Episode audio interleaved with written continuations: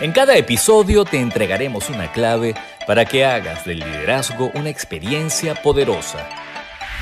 Bienvenidos a Visión Compartida. Hola, ¿cómo están? Bienvenidos a un nuevo episodio de Visión Compartida, el episodio número 33. Soy Lucía Galota y el tema de hoy es 5 trucos para mantener tus relaciones vivas. Hace unos días colgué un video en mi Instagram que comenzaba con la pregunta, ¿están tus relaciones vivas o muertas? Muchas personas me comentaron que nunca se habían planteado esta reflexión y que les gustaría que ampliara este tema. Así que el podcast se presta muy bien para que profundicemos sobre este asunto. Voy a tratar de responder en este episodio a las siguientes preguntas. ¿Qué son relaciones muertas? ¿Qué son relaciones vivas? ¿Y cómo mantener nuestras relaciones vivas? Así que comencemos de una vez a buscar responder estas preguntas. Quiero iniciar mencionando algunos refranes populares que dejan ver de una forma muy interesante lo que vamos a conversar a continuación. Por ejemplo, refranes como, crea fama y échate a dormir. Dime con quién andas y te diré quién eres. La primera impresión es lo que cuenta. Del agua mansa líbrame Dios, que de la brava me libro yo. ¿Qué tienen en común estos refranes? Bueno, estos refranes tienen en común que todos plantean la idea de que hay algo inicial o una característica en particular de una persona bajo la cual podemos sacar conclusiones y a partir de allí actuar. Por ejemplo, créate fama y échate a dormir, es haz algo en un momento bueno o malo y ya a partir de allí las personas van a pensar que tú eres solo de esa manera. Dime con quién andas y te diré quién eres, entonces yo saco conclusión de alguien en función de quién puede ser su amigo o sus amigos. La primera impresión es lo que cuenta entonces, lo primero que yo vi en una persona, ya eso hace que yo saque conclusiones de gran impacto.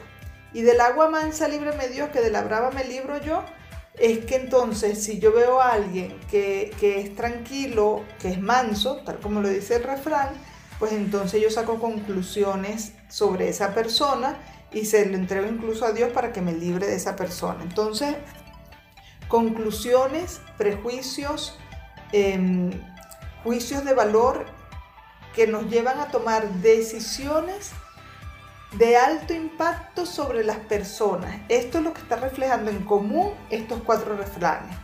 Bueno, las relaciones interpersonales están vivas solo para quienes son capaces de vivir conscientemente. Es decir, una persona que tiene bajo nivel de conciencia se va a relacionar con el otro a partir de sus condicionamientos inconscientes, de sus prejuicios, de su juicio de valor y de sus creencias personales.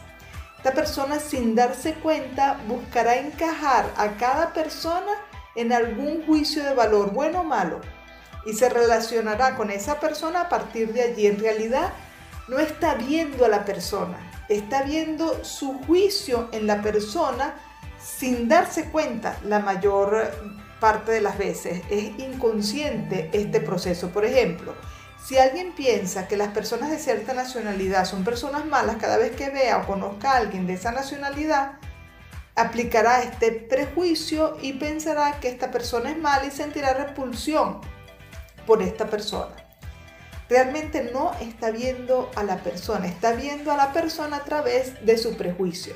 Esta relación no está viva porque no está basada en la realidad del momento presente, en los hechos verdaderos realmente no se está relacionando con esta persona, sino que está interponiendo el prejuicio entre sí mismo y el otro. El prejuicio se convierte entonces en el cristal con el que miras a esa persona en particular. Esa persona es mucho más que tu prejuicio, pero tú no la estás viendo.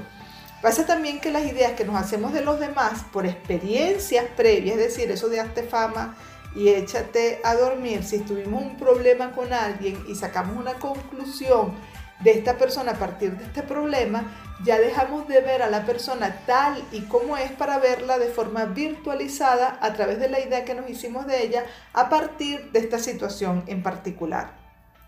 Bueno, vamos a seguir profundizando en este tema luego de que escuchemos los imperdonables del liderazgo. ¿Quieres saber los errores más frecuentes de los líderes en las empresas? Escucha con atención los imperdonables del liderazgo. En los imperdonables del liderazgo de este episodio quiero comentar que he visto muchas veces líderes relacionándose con sus colaboradores a partir del resentimiento de eventos pasados. Personas que han cometido errores en el pasado y que el líder no ha sido capaz de perdonar o de olvidar, sino que mantienen esa referencia para vincularse con esa persona y no terminan de darle oportunidades nuevas, frescas, porque no pueden dejar de compararlos o de mantener esa referencia pasada viva. Entonces esto es una interferencia enorme en la relación y en el progreso de la persona, porque esta persona se le hace muy difícil em, poder superar no el error que cometió, sino la idea que el líder ya se hizo de él y a través de la cual se está relacionando con él. Entonces, esto es un imperdonable muy fuerte porque es una interferencia constante en el desarrollo de la persona y en el vínculo del líder con este colaborador. Acabas de oír los imperdonables del liderazgo Continuando con este tema de las relaciones interpersonales vivas o muertas, voy a mencionar cinco elementos que interfieren en que las relaciones interpersonales sean vivas, estén vivas, sean frescas, realmente respondan a la verdad, lo que está pasando en el momento presente, a que yo pueda estar viendo a la otra persona tal cual es. Bueno, estos cinco factores que interfieren en, este, en esta posibilidad de vernos como realmente son, son los siguientes. Uno, proyectar nuestros juicios de valor o prejuicios en los demás que nos hace estar predispuestos y a la defensiva la mayoría de las veces de forma inconsciente. Dos, asumir como verdad nuestros argumentos y posiciones personales y descartar los verdaderos hechos, es decir, no mirar los hechos tal y como son, sino que estamos mirando la vida a través de nuestros argumentos, tomando posiciones basadas en estos argumentos y no en los hechos. 3. Estar apegado al pasado, reviviendo los hechos pasados, alimentando los resentimientos, sin dar oportunidad para ver la verdad, lo que está realmente sucediendo. Las personas se transforman, cambian, evolucionan, pero si yo estoy apegado al pasado, no soy capaz de ver esto. Mantener un resentimiento vivo a lo largo del tiempo es perjudicial no solo para la potencial relación que yo puedo tener con esta persona en este momento presente, sino también para la salud mental de quien alberga el resentimiento. Porque tengo que hacer un esfuerzo enorme de mi energía mental para mantener vivo algo que ya debería estar enterrado. 4 la falta de competencia para comunicarnos adecuadamente. ¿Realmente me sé comunicar? ¿Realmente sé escuchar?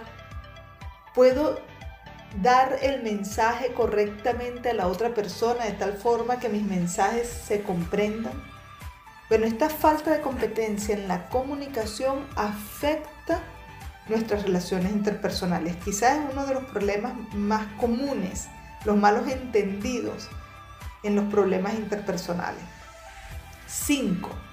La falta de un interés genuino por conocer al otro, la falta de interés en el otro, la falta real de, de, que me importe verdaderamente la otra persona, el ser humano. Esto yo lo llamo el amor narcisista, que hace, sin que yo me dé cuenta, buscar ponerme en medio de cualquier relación como punto central y el punto más importante. Mis necesidades son lo más importante, mis opiniones, mis deseos son lo más importante. El otro pasa a ser un actor secundario que está allí para entenderme y complacerme. Bueno, los invito ahorita a que escuchemos los aciertos del liderazgo para luego entonces conocer los trucos, las recomendaciones para tener relaciones vivas. La actitud correcta en el líder produce resultados excelentes. A continuación, los aciertos del liderazgo. En los aciertos del liderazgo de este episodio quiero resaltar la buena práctica de los líderes de utilizar los errores para potenciar a la persona, el desarrollo de la persona y no para generar un historial negativo. He visto en la práctica a líderes que son capaces de utilizar el error para enseñar a la persona, para potenciar la evolución y el desarrollo de este colaborador y luego dejan el error de lado, ya no lo vuelven algo histórico, por lo tanto no guardan resentimiento o no guardan una referencia negativa con la que están comparando a esta persona constantemente, sino que le dejan ver la posibilidad de que el error es un peldaño para seguir evolucionando y hacen más bien énfasis en aquello que sí funciona de la persona o que sí han sido aciertos en la persona para, como puntos de referencia. Entonces, sus puntos de referencia principales para generar confianza y para fortalecer la autoestima del otro son los aciertos y no las equivocaciones. Acabas de oír los aciertos del liderazgo Ya para finalizar, quiero dejarles cinco recomendaciones para que puedan mantener esas relaciones vivas y frescas, para neutralizar esos saboteadores que hacen que tus relaciones estén muertas. No, queremos relaciones vivas, frescas, dinámicas, potentes. Entonces vamos a ver esas cinco recomendaciones que nos van a ayudar a este propósito. Recomendación 1. Cuestiona constantemente tus prejuicios y tus juicios de valor con respecto a las personas. Además de cuestionarlos, no les, no les des crédito. Busca siempre confrontarlo con los hechos. 2. Aprende a perdonar y olvidar para que puedas renovar tus relaciones momento a momento, para que puedas ver a la otra persona de verdad, en el presente, y no con el cristal del resentimiento.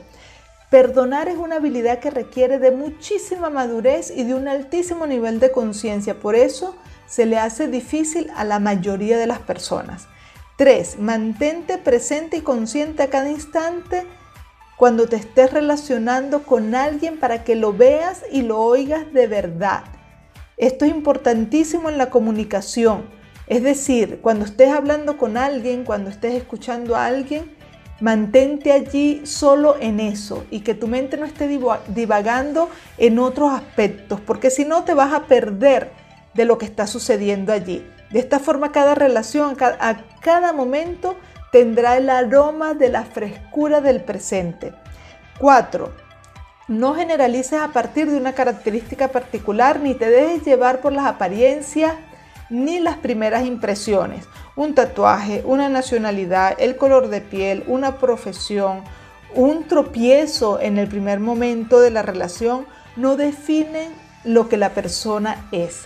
Las apariencias son engañosas y solo sirven para mantener vivos los prejuicios y las primeras impresiones no nos están reflejando la totalidad de la persona. 5. Mantén tu mente abierta y con amplitud y verás personas buenas por todas partes, no porque apliques un prejuicio positivo que beneficie al otro, porque entonces de esta manera serás susceptible a, decepcionarte ya que las personas no están allí para complacer tus juicios de valor. Se trata de que cuando eres alguien de mente abierta y receptiva, serás capaz de aceptar a las personas como son y no como tú quieres que sean o como piensas que deberían ser. En la primera parte del podcast les hablé de varios refranes que reflejan una tendencia común de relacionarnos con el otro de manera virtual a través de nuestros prejuicios. Ahora quiero cerrar con un refrán que de alguna forma eh, reta esta tendencia y es caras vemos, corazones no sabemos. Es decir, para relacionarnos con el otro y conocer de verdad sus corazones, hay que estar alertas, pendientes y presentes conscientemente cada vez que nos estamos vinculando con los demás. Porque si no, eh, las caras son muy evidentes, pero los corazones no son tan evidentes. A los corazones hay que descubrirlos, descubrirlos de manera dinámica, atenta y despierta. Con esto hemos llegado al final de este episodio 33. Si te gustó, ponle like, compártelo, coméntalo, síguenos en nuestras redes sociales, arroba lucigalota, arroba somos arroba ovaldisc, que son las redes a través de las cuales te entregamos contenido de valor para potenciar tu liderazgo y tu autoliderazgo. Bueno, te esperamos en el próximo episodio. Desde ya estás súper bienvenido. Que estés muy bien. Chao, chao.